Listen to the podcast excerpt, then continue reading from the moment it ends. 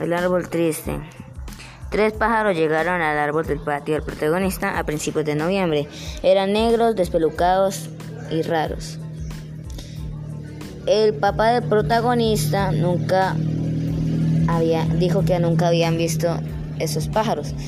Entonces los buscó en enciclopedia para eh, saber su origen y señaló con el dedo un pequeño país.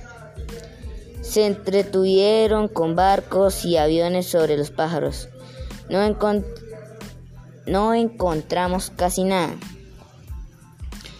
El papá dijo que, que aprendiéramos de ellos mismos y me entregó un cuaderno sin rayas para que registrara mis las observaciones de él.